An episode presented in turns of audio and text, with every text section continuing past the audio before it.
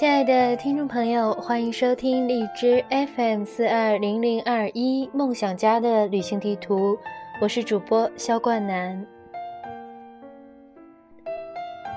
今天的节目呢，主要是想和大家聊一聊我的高中生活，所以用了自己的真实姓名。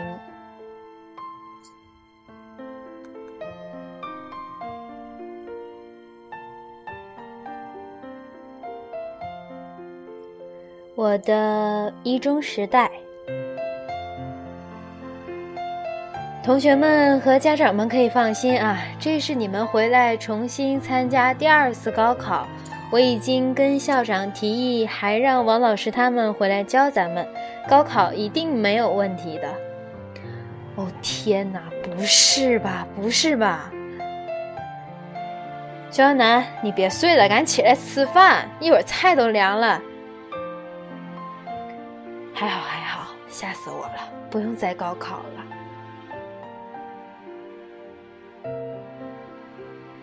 那是回忆中看高三年级的文艺汇演那天早上做的梦，梦里很真实。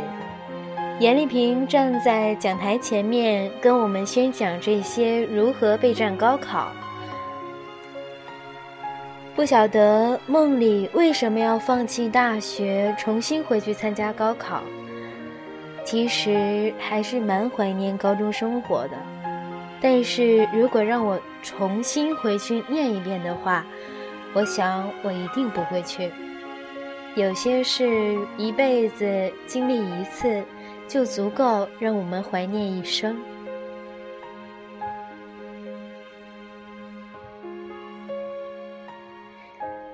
我还记得在刚入高中的时候，从十四中学指标到校，考到了一中。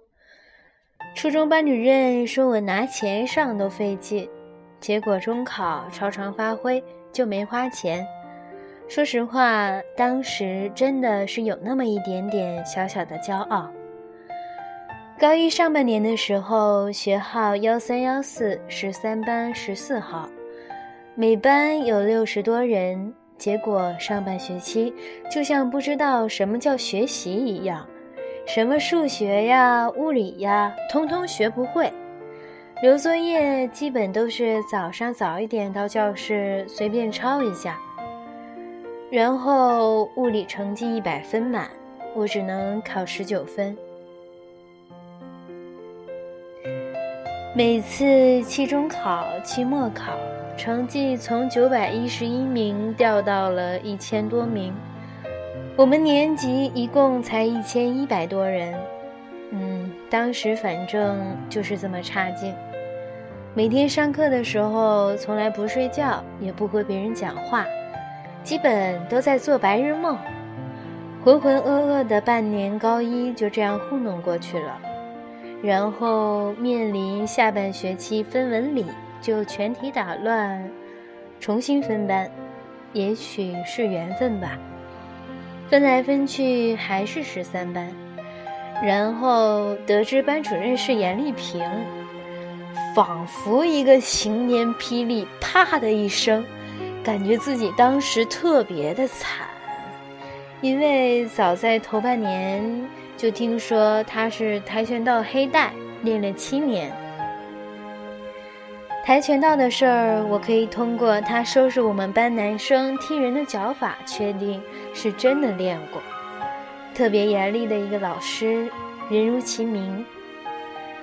曾经如何收拾他班学生，在我们年级传的非常的恐怖，却只是个二十七岁的姑娘。但是也不能用姑娘来形容她，因为当时他儿子已经五岁了。之所以在这里称呼她为严丽萍，是因为我们在背后都这么叫，习惯了。还有一件事我印象特别深刻，就是在刚分班排座的那天，按照身高给我排在了倒数第四排，一共有八排。当时全班同学基本都安排入座了，老师都要说别的事儿了。我战战兢兢的举手，他问我什么事儿，我说我眼镜度数不够，看不清，配不了更高度数的眼镜。然后他好像还挺生气的，可还是给我调到了第二排，成为了我们班唯一两对男女坐一桌的同桌。另外一对是体育生，坐在最后一排。下课以后，老师给我叫到前面去了，说以后有什么事儿私下里跟他说，万一解决不了呢？其实过后想想，我还是很后怕的，当时胆子怎么就那么大？我们学校请假都是要班主任给签假条的。别的班的同学天天请假的人一车一车的，我们班一个都没有。不是不想请，是不敢请，因为我们知道，如果有人触碰这道防线，一定会死得很惨。转眼间上了高二，搬去了大玉的校区。我想说的是，大玉的校区比我的大学校区还要大，因为他在城郊，早上想多睡一会儿，所以决定住校。那个时候，我们给宿管大妈起外号“大倩儿”和“二倩儿”。那个时候，我们十点十分下晚自习，十点四十起势熄灯。我们总是在熄灯后偷偷在大妈的眼皮底下开卧谈会，偶尔也会在半夜十一点多偷偷跑去我们班别的寝室装鬼吓人，忘记了当时给谁吓哭了。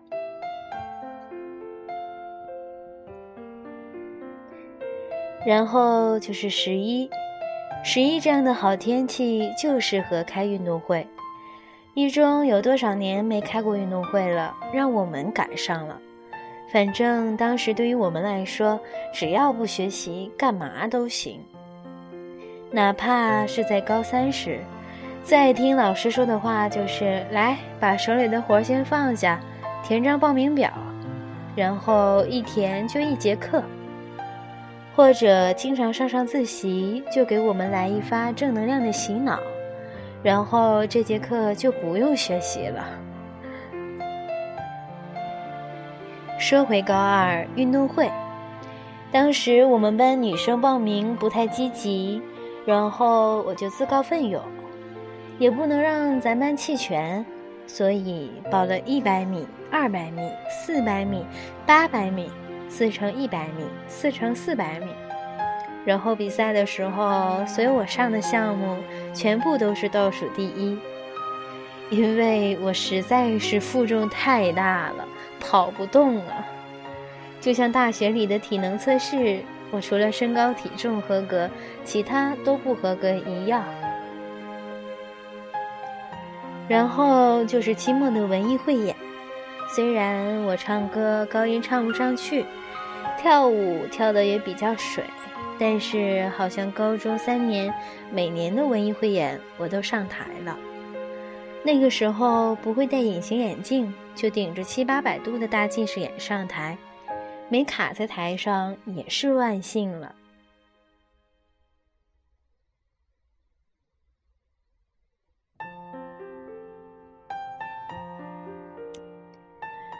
上学期间成绩一直不太好。理科生有八百多人吧，我一般都是六七百名，每次倒数二十名里必有我。那个时候，大家偶尔也会在考试的时候拿手机传传答案、传个条什么的，但是这些都与我无缘。期末期中各种模考，没做过弊，要不然能成绩这么差劲吗？回回都是成绩单折一半在下面了。后来因为成绩不好，想走艺考的路线，走播音主持专业，然后重金集训了半年，都准备去考证了。后来被我爸和严丽萍扼杀在了摇篮中。我爸是嫌我长得磕碜，严丽萍是怕我弄这个就不好好学习了，本来就成绩不好。现在想想，多亏没去，在医学院校里那点底子还能突出些，在艺术院校里既没有颜值，专业在一般，一定就会被淹没了。严丽萍刚接手我们班的时候，我班成绩是倒数的，后来一点一点的被带起来的，成为了平行班前三名。还记得有一段时间，他压力特别大，我们班成绩有所倒退，再加上他家里的事儿，竟然当着我们的面哭了，哭得像个小女孩，怕自己哪里做的不够好而影响着我们。还有，我们偷偷给他过生日。刚开始，他以为是三十岁生日，还伤心了好久。后来仔细算算，是二十九岁生日。我们背着她联系她老公，给她订蛋糕，用窗帘给她喷条幅。转眼就进入了高三的生活。体活课成为学生们每周最期盼的课。我们班男生的球技还算不错，每次体活课或者中午吃完饭，还不等下课就急着跑出去战场了。那个时候，老师还会给我们安排一节自习，专门互相讲题。反正基本都是别人给我讲，因为我啥也不会。但是经过老师的各种洗脑，我基本学会了认真听讲。至少我觉得这个习惯是我在高考再一次超常发挥的条件之一吧。当时语文课是我们公认的室内小体活，语文老师也是让我们欺负够呛。我的数学成绩一直不太好。一百五十分也就能考六七十分吧。高考之前只上过一次一百分，还是很激动的。当时严丽萍也是费尽千辛万苦给我们班配备了最好的老师。每到夏天特别热的时候，别的班吃雪糕，我们班吃西瓜；别的班只能吃食堂。他能给我们联系食堂，让我们进到后厨自己包饺子吃。别的班午睡之后唱歌唱三分钟，我们班唱十二分钟超长歌曲《情歌王》，唱的别的班老师总是来找，都被严丽萍挡回去了，从来没有阻止过我们这枯燥的生活仅有的一点点乐趣。还有就是每次考试之前，全班集体拜大志。十三班的孩子都懂。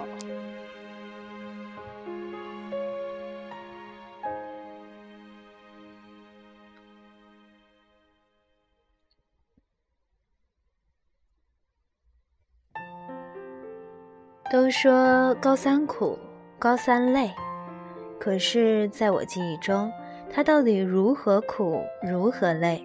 我一点印象都没有了，只记得因为压力大，十几年没发过烧的我，连续发了两次烧，每次都是哭着去找严丽萍请假，她还安慰我：“小女孩也不用多么出色，考个省师当个幼儿园老师也挺好的。”临近高考的时候，我们半夜在寝室打扑克。每次回寝室，第一句话就是不想念了。可第二天，还是乖乖早起去上课了。下晚自习，跑去操场，坐在挑高的垫子上放声大唱。当时躺在垫子上，望着星空。虽然我说老眼神儿也看不见几个星星，总会想再过十几天就高考了，我们又会何去何从？也许从此就分道扬镳，此生再无交集，就像两条相交线，相交了三年，却从此渐行渐远。终于还是迎来了高考，刚考完，觉得考得不好，也不想估分。我妈按照我平时的成绩四百三到四百八十分，研究报志愿研究了一年。我妈逼着我估分，数学选择一对答案上来就错五个，当时给我和我妈吓的呀。后来一看对错答案了，看的是文科数学的答案，估分估了五百多，当时我妈就蒙圈了，白研究了一年。不知道该怎么报了。最后出成绩那天，我去沈阳逛街回来，一开门，我爸还骗我说我考了四百多分，结果他演技实在是太差了，自己没憋住笑场了。最后我的高考再一次超常发挥，成功高出了一本线七分。可惜后来还是掉档了，提档也没提上去，当然也成就了现在的我。再来说说严丽萍吧，在我们心里一直充当那么一个又爱又怕的角色，却从来不曾放弃过我们任何一个人，哪怕是最后一名的同学。如果没有他，不知道现在我的结局又会如何。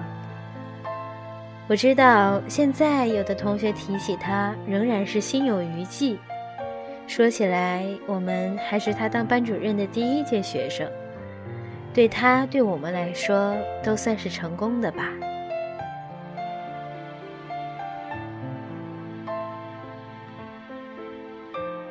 我们离开了四年。有的同学签了工作，有的同学考研，有的考公务员。我们再一次站在了人生的分岔路口，而他第二次带了高三的班级，不知道现在他班级的学生是否也如当初的我们一样，既淘气又讨人喜欢。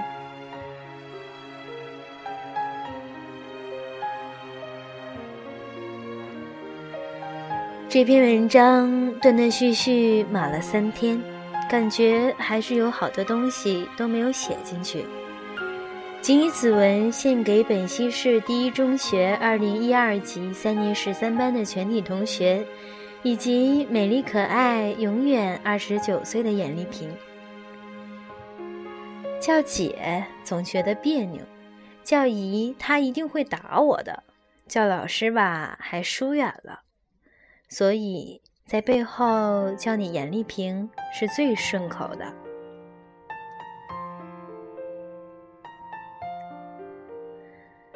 那么，主播也同时希望这篇文章能勾起大家一些美好的回忆。如果某个正在收听我节目的高中的小朋友，希望你能珍惜你现在所拥有的一切。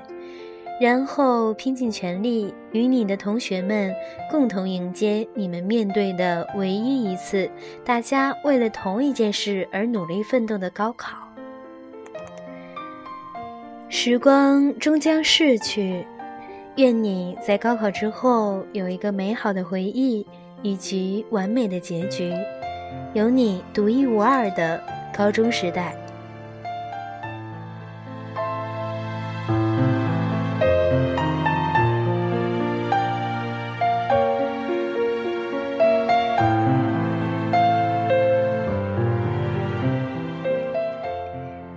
那么今天的节目到这里就全部结束了。如果您喜欢我的节目，请继续关注荔枝 FM 四二零零二一梦想家的旅行地图。如果您对我的节目有任何的意见或建议，也请在我节目下方可以评论给主播。那让我们下期再见。